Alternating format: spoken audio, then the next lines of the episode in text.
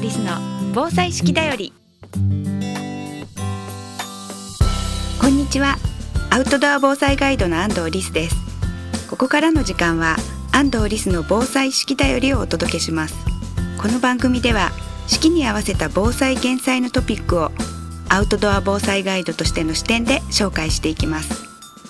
アウトドアのスキルには自然と共に生きる知恵がたくさん詰まっています。毎日の暮らしを楽しく豊かにしていたら頑張らなくても防災に取り組めていた。そんな時間を皆さんと一緒に過ごせたらと思っています。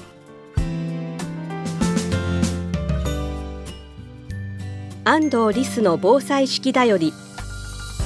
この番組は有限会社志村ペットセーバー株式会社デコス日本ボレイト株式会社坂本助産所の提供でお送りします。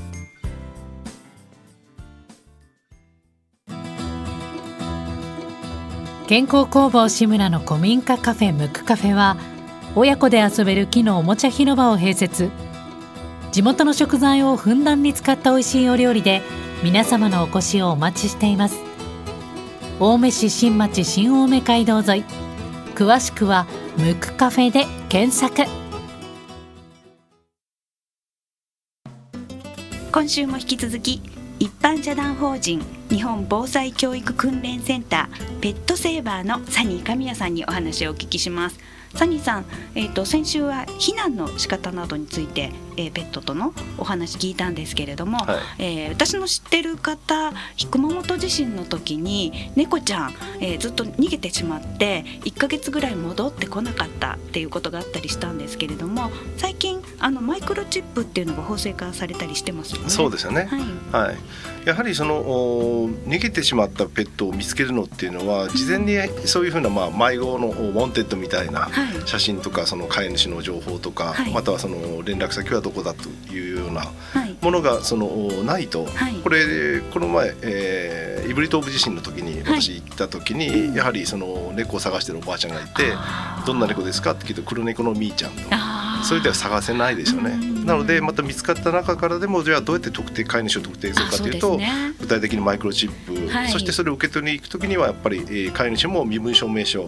を持ってないとマイクロチップの中のデータとマッチングしないと。そっかそっか。はい。なのでそこら辺のやはりそのただあこれうちの子ですって言って引き取ることできないので、そこら辺の準備も必要なのかなと、ね、そうですね、マイクロチップ痛そうだとか言われたりするんですけど実は猫ちゃんとかワンちゃん皮がビローって伸びるから、意外と痛くないと聞きたんですね。すごく小さいですよ。2ミリっていう話ですよね、ねはいはい、なのでこれから普及するといいですよね。そうですよね。はい、はい、で、えーと、それから避難所とかがなかなか大変なので、はい、普段から自宅を安全にすることっていうことが大事ですね。窓ガラス割れないようにするとか。はい。あとはですねそのケージの中でもこの前、まあ、火災現場とかで、はい、そのケージの中に入れたままその入り口を閉じたまま火災になっちゃうと、はい、もうその中で焼け死んで煙を吸ってとかなってしまうので、やはりそのケージの中にいて安心な子はやはりその入り口のゲートは開けた状態で出入りできる状態、はい、とすると最低最低限でもその子が安心と思うところ安全と思うところに逃げれると。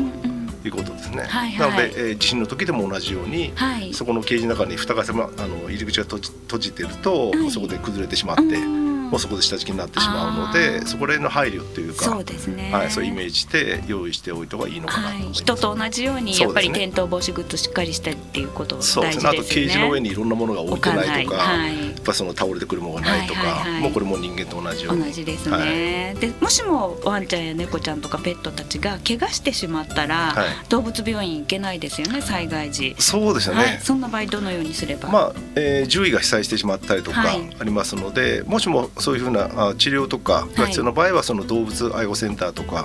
に行くかまたはあその巡回診療が多分始まると思うのでその前それまでにえー、事前のその救急処置、はい、または救命処置をしておくと、はい。はい、で救急処置というのも例えば、まあ、肉球を剥がしちゃったとか。あのガラスが結局家の中で地震で割れて、その上をこう逃げ回って日球怪我したりとか、はい、っていうのもその日球をこういう保護するですねガーゼで、はい、えー、縦にこういうふうに保護して、包帯をこう下から巻いていくと。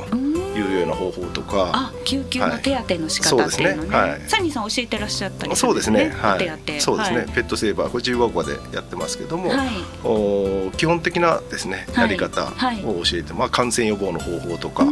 またはその消毒の方法とか、はいはい、ほとんどは消毒って言っても水あの水道水残留塩素が入ってますので、はい、それでも消毒してそれからそういう処置をしてっていう、はい、はい、アメリカとかではそれが普通もう普通にやってますね。赤十字とかでも教えてますし。あそうワンちゃん猫ちゃんそうですねはい、そうですねはい。それを普及させてるってこと、ね、そうですねはい。日本ではあまり教えられてなかったので、それを形にして、今そしてそれを消防士たち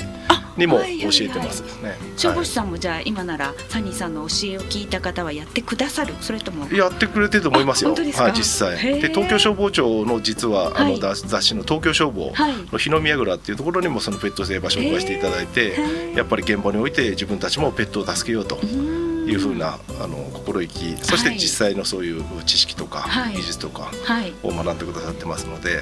かなり身近にもそうやって飼い主と一緒に助けられるそういう社会がですね、近づいてるのかなと思います。はい、でじゃあ包帯膜とかそういった、あのこと以外になんかこう地震対策とかあと溺れた時の対策とかとしてなんかこう教えていただけることそうですね。あの夏の時期になると毎年あるのがあのビーチでですね、はい、そのロングリードで散歩させててたまたまその犬が何か食べちゃったと。それがそのフグの死骸だったりとかテトロドトキシンっていう毒がある、はい、それを飲み込んで、はい、もう急性、まあ、毒症っていうですね、はいはい、えー、毒がその体に回ってとかあったり。あとはそのなのでそういう落ちてるものを食べさせないようにする予防ですよね。大事ですね、はい、もう一つはそのフェッチって言ってゴムボールあのテニスボールとかを海の中に投げて何回も取り行かせると、フェッチっていうんですけどもそれで結局泳いでる間にものすごく水を飲むんですね。それでそれで水中毒になって亡くなるペットが毎年いたりとか。するのでやはりそういうふうなそのペットもそのそういう状況にいや追い込まないっていうか。そういうこともその飼い主の配慮として必要なのかな。でもしもそのえー、心肺蘇生法とかですね必要な状況になれば、うん、その、ペットの心肺蘇生もありますので、はい、そういうこともきちんと身につけて実践できるように、ね、そうですね、はい、やっぱり事前にやっておくっていうことが非常にね、ねペットっていうか家族を大事にするためにも大切ってことですね。すね。はい、っていうことで、サニーさんの話まだまだお聞きしたいと思いますが、えー、今回で、えー、最後となりました。改めまして一般社団法人日本防災教育訓練センター代表理事サニー神谷さんどうもありがとうございました。どうもありがとうございました。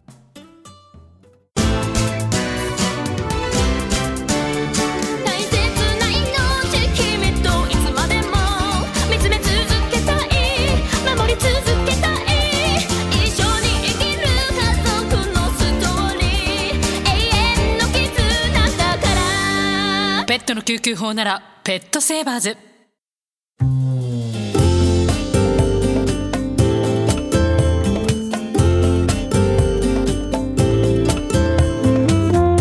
安藤リスの防災式だより。この番組では皆さんからのお便りをお待ちしています。番組へのご感想安藤リスさんへの質問。お聞きの放送局までお寄せください。次回の放送もどうぞお楽しみに。安藤リスの防災式だよりこの番組は有限会社志村ペットセーバー株式会社デコス日本ボレイト株式会社坂本助産所の提供でお送りしました。